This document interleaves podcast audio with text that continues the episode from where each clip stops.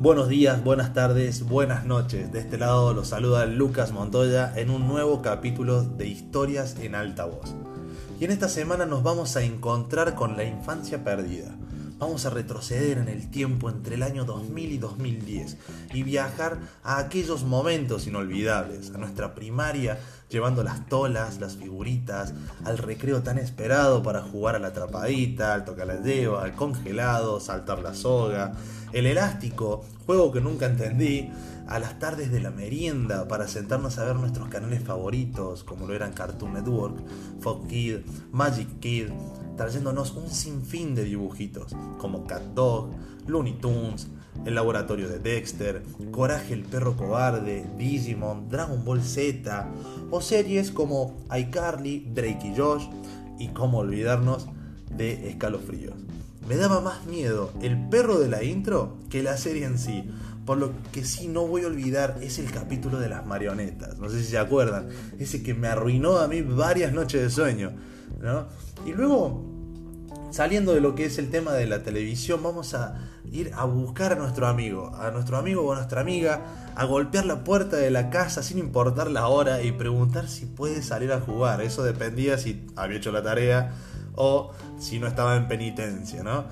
Lo bueno de todo esto es que eran juegos sin libretos. Uno lo iba a buscar sin saber qué iba a hacer a la tarde, donde se utilizaba la imaginación al mil, donde el salón de juego era toda la cuadra, donde el presupuesto no era un problema si tenías un ladrillo y una etiqueta de cigarrillos, salías a jugar al trompo, jugar las tolas, porque las tolas en un momento era juntarlas todas y salir y buscar siempre la difícil. Yo me acuerdo que tenía una plateadita y una y bueno, obviamente las que brillaban en la oscuridad, ¿no? Salir a andar en bici, monopatín, rollers, donde nunca faltaba la caída y el raspón de rodilla que terminaba en un parche en tu pantalón favorito, donde la suciedad no era un problema.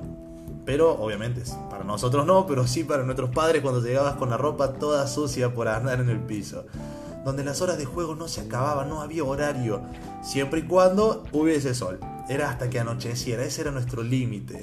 También vamos a salir de esos momentos para entrar en la preadolescencia, ya un poquito más grande, nos vamos acercando más al año 2008, donde ya existía la tecnología. Aparecieron los primeros celulares como el Motorola 615, el Nokia 1100 y vamos a saltar de esta forma a hablar sobre si tenías la posibilidad de tener una PC en tu casa. Si tenías la computadora en tu casa, tenías dos opciones. O que no tenías internet, pero sí la encarta. Esa encarta del 2008 que estaba repleto de videos de, animales, videos educativos, información, no importaba qué es lo que estaba viendo, pero estabas frente a la computadora.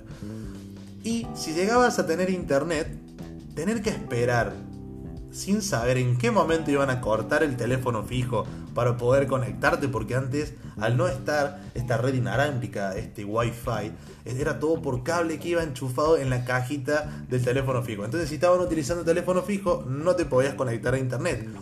Y viceversa, si estabas conectado a internet, no te podían llamar al teléfono fijo, así que si estaban esperando una llamada, tampoco te podías conectar.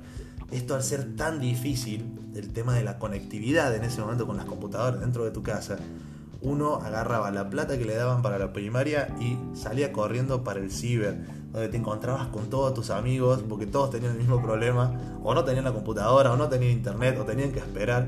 Entonces directamente se fijaba una hora y uno iba al ciber para poder básicamente romper esa amistad, donde arrancaba la, la competencia, ¿no? Donde juegos como el Counter nos enseñó a ser amigos de 5 o ser todos un grupo contra los bots, contra la máquina.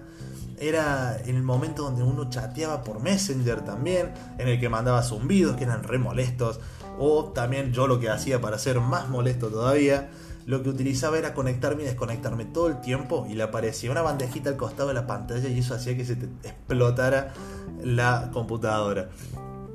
Yo hacía eso, obviamente, para llamar la atención, ¿no? Y a veces hasta chateabas con la misma persona que tenías dos máquinas al lado para ver quién la creaba, quién creaba el mapa para poder unirse al Counter, al Half-Life.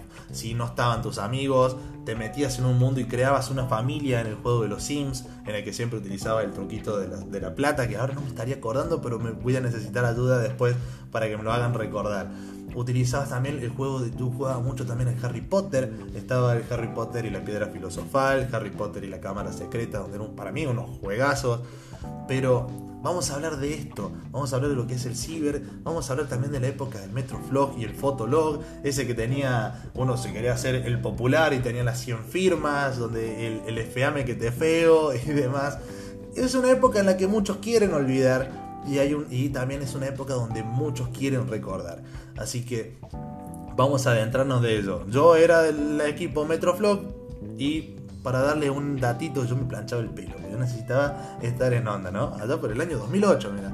Vamos a hablar de esto y mucho más. Me faltaron un montón de títulos por mencionar. Pero para eso quiero que te quedes conmigo. Quiero que me dejes ser tu capitán en esta máquina del tiempo y retroceder juntos a esa época. Esa época maravillosa en la que fuimos los últimos en poder vivirla de esa manera. Así que acompáñame a encontrar la infancia perdida.